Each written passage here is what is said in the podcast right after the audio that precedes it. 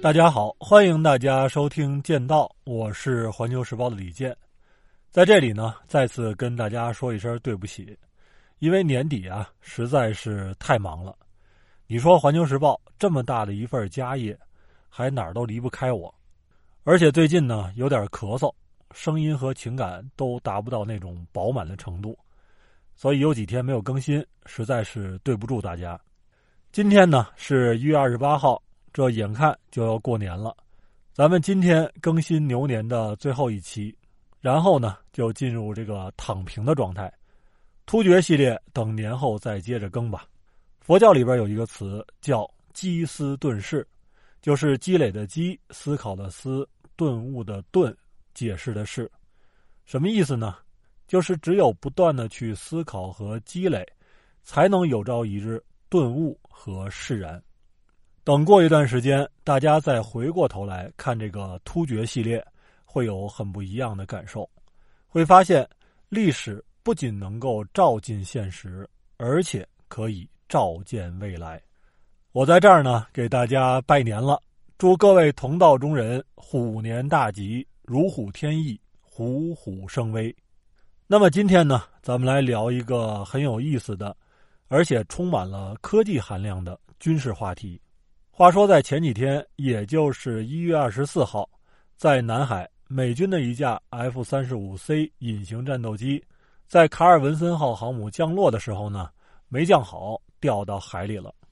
飞行员及时把自己给弹射出去了，捡了一条命。但是航母甲板上的六个人受伤，三个人被送到了菲律宾的首都马尼拉去治疗，另外三个人呢，在航母上治疗。这次事故发生的原因还在进一步的调查之中，但是呢，可以肯定的是，不是简单的尾钩没有挂住的问题。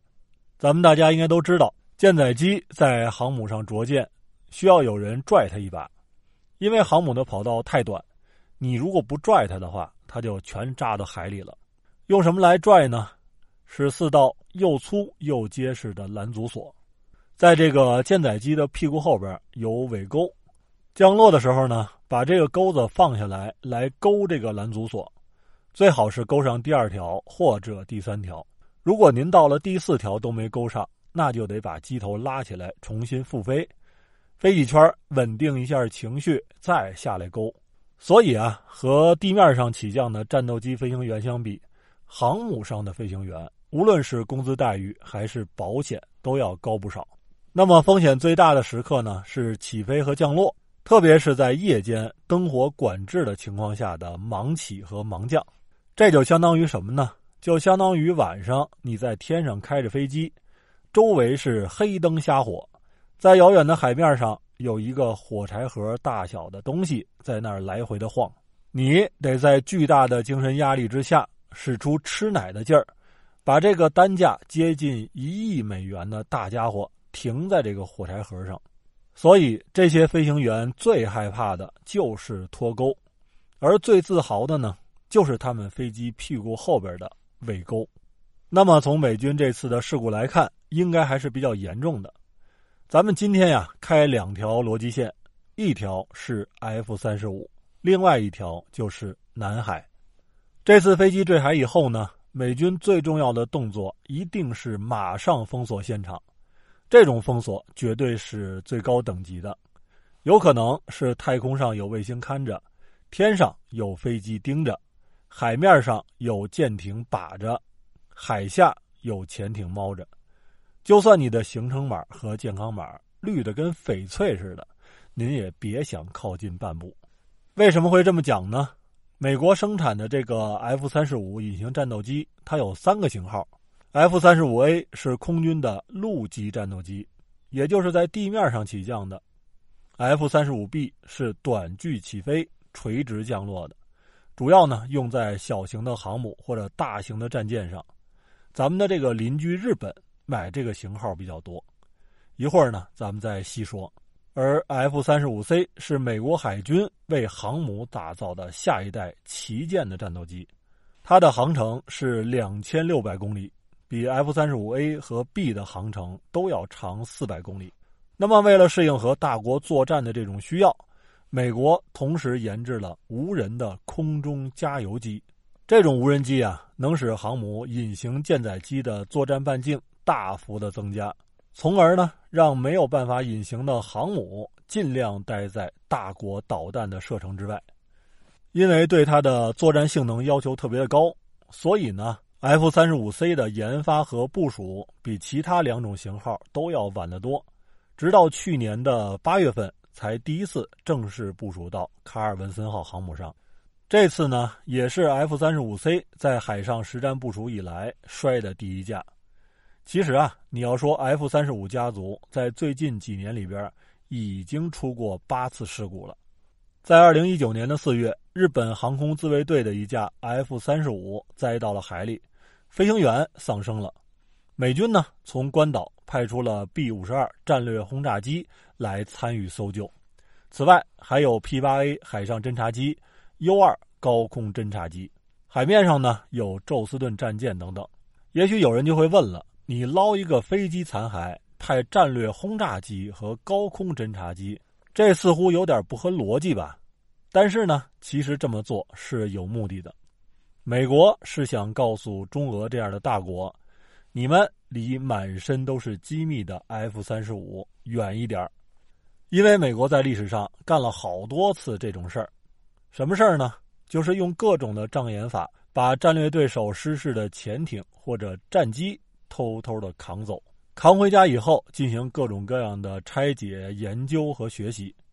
所以大家看啊，美军无论是击杀拉登，还是从阿富汗撤军，都要摧毁受损和带不走的先进装备。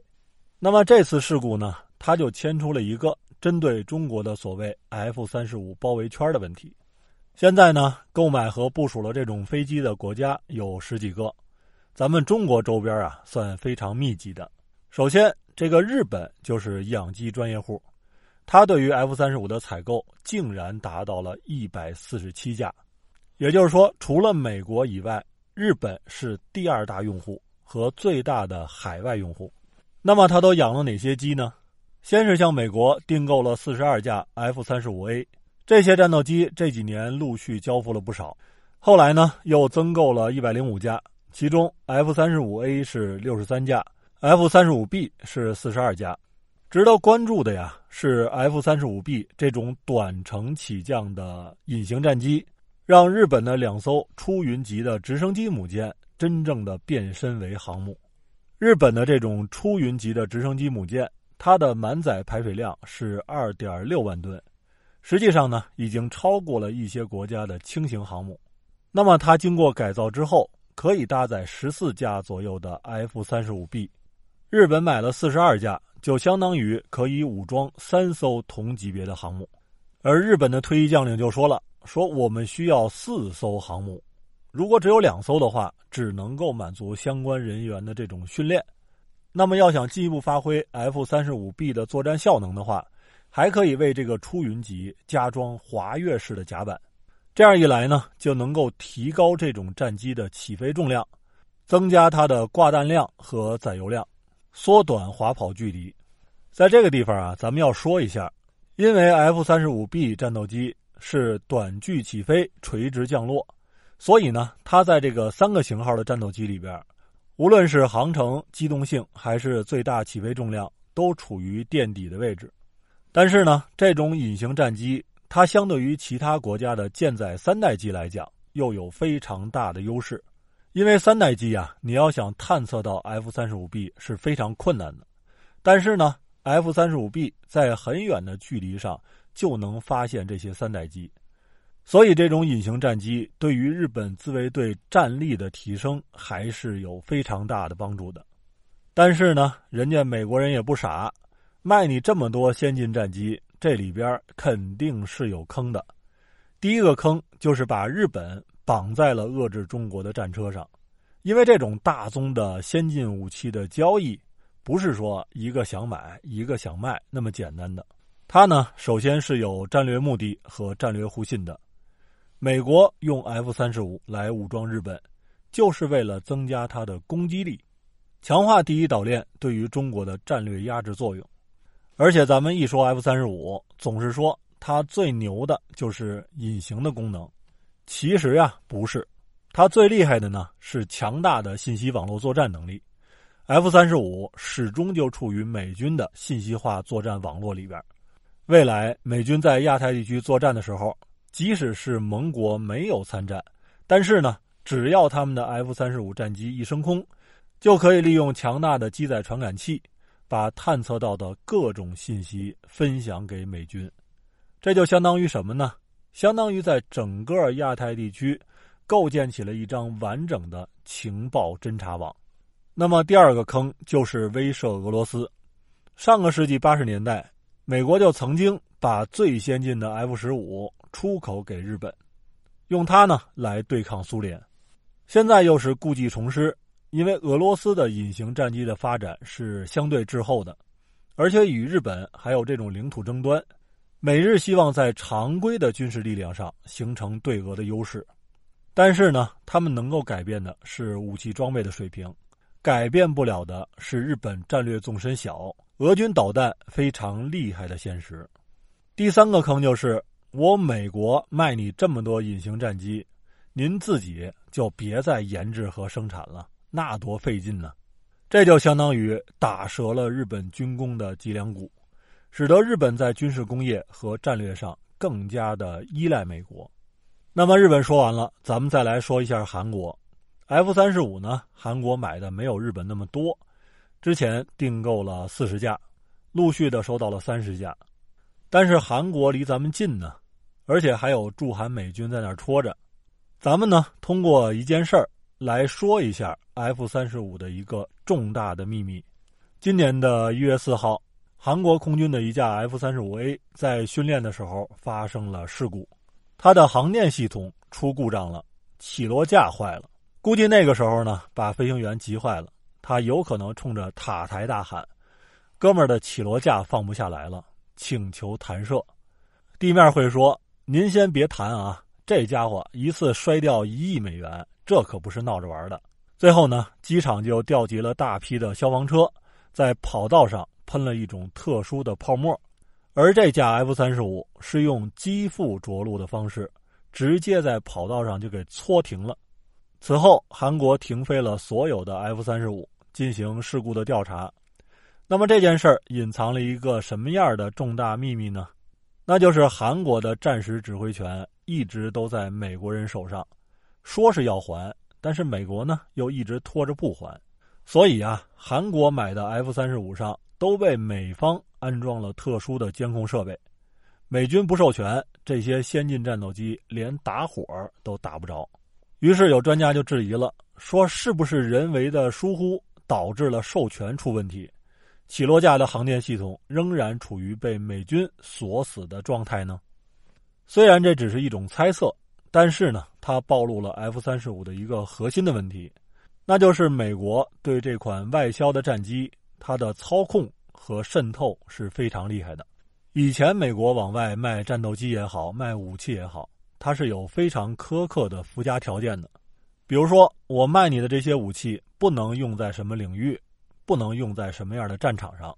美军专家呢还会定期检查这些外销战机的火控系统，看看你有没有背着我干点什么坏事儿。到了 F 三十五这儿，那就特别的省事儿了，它是一款呀完全计算机化的战斗机，拥有复杂的网络通信系统。之前呢就有相关的消息。说什么呢？说盟国的 F 三十五啊，可以自主的、偷偷的向它的制造商洛克希德马丁公司来发送信息。也就是说，这一款战机它是有后门的。美国如果想知道别的国家如何使用 F 三十五，根本就瞒不住美国。甚至美方完全有这种技术能力，远程控制这款战机。所以说，F 三十五呢，对于咱们中国来讲，最大的问题是，它是一张在美国主导下的战场信息网。那么，对于它的隐身能力和信息战的能力，有没有破解之法呢？当然是有的。咱们呀，在这儿挖一个坑，以后呢再来细讲。除了 F 三十五以外，还有一条逻辑线，那就是南海。在这个月的月初的时候，美国海军的三艘航母和两艘大甲板的两栖攻击舰。云集在中国的周边，并且先后在南海、菲律宾海进行了军事训练。这种在咱们中国周边部署三艘航母和两个两栖作战群的情况是非常罕见的。而且呀，美军的军舰上一共有二十多架的 F 三十五战机，这在印太地区是部署最多的一次。出现这种情况呢，主要是因为航母之间要换班在这个大换班的时候，美军是一定要亮一亮自己的肌肉的，顺便呢拍个照。在一月二十二号，林肯号航母抵达印太地区以后呢，美国海军和日本的海上自卫队进行了联合的演练。双方的航母和两栖攻击舰一共有五艘，再加上预警机和大批的 F 三十五，大家一起欢欢乐乐的拍了一张大合影。那么在合影后的第二天，台湾地区的防务部门的网站就说了，说当天共有三十九架次的解放军的军机进入所谓的西南空域，其中呢就包括两架次的运九通信对抗机。十架次的歼十战斗机，二十四架次的歼十六战斗机，两架次运八电子侦察机，一架次轰六轰炸机。后来台方又首次发现了解放军的歼十六 D 新型电子战飞机。那么就是在这次合影之后，卡尔文森号航母就进入了南海，随后呢就发生了机毁人伤的一幕。目前各方的分析是。因为长时间高强度的训练和演习，卡尔文森号航母的拦阻索突然崩断，钢索横扫呢，导致甲板上的人员受伤。那么，根据这样一种假设，最后我想说的是，美国就像沉入南海的这架 F 三十五一样，非常的冲动。中方曾经在中美高层的会谈中给美国画下了红线，就如同一道一道的拦阻索。如果这些都拦不住美国的话，他就很有可能像那架战机一样沉下去，很快想捞上来太难。好，今天的分享就到这里，欢迎大家订阅剑道，让认知更深一点。